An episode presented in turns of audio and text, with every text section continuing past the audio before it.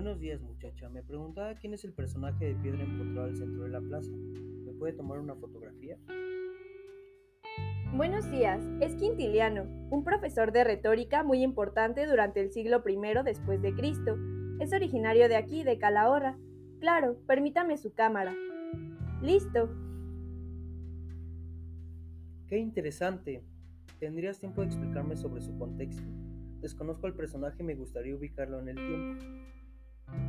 Con todo gusto. Durante el naciente imperio en Roma hubo una gran necesidad de funcionarios, y fue entonces que el Estado y la educación se ligaron.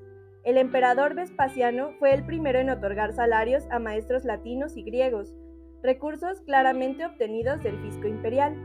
La educación no era obligatoria ni gratuita, pero permitía la movilidad social.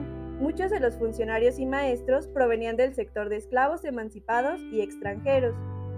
Es por ello que al ascender de posición invertían sus recursos en educar a sus hijos, según los modelos de la clase alta, para así poder mantener su estatus. Entonces, las bibliotecas supongo eran fundamentales.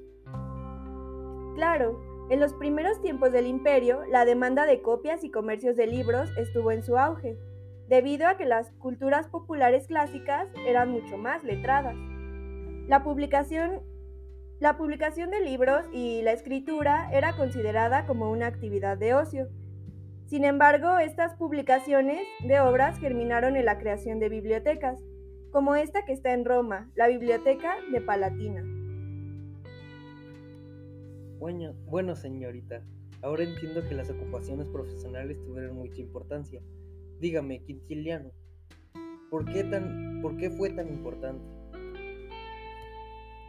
Durante el imperio de Domiciano, el emperador encargado de reforzar las políticas públicas y renovar las bibliotecas, fue donde emergió Quintiliano, un sabio profesor de retórica, quien escribió el Institutio Oratoria.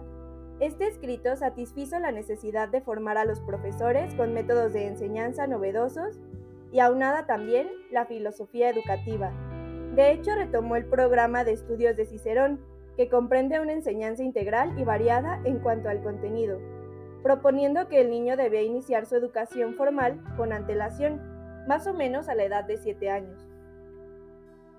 ¿Y qué pensaba sobre la retórica?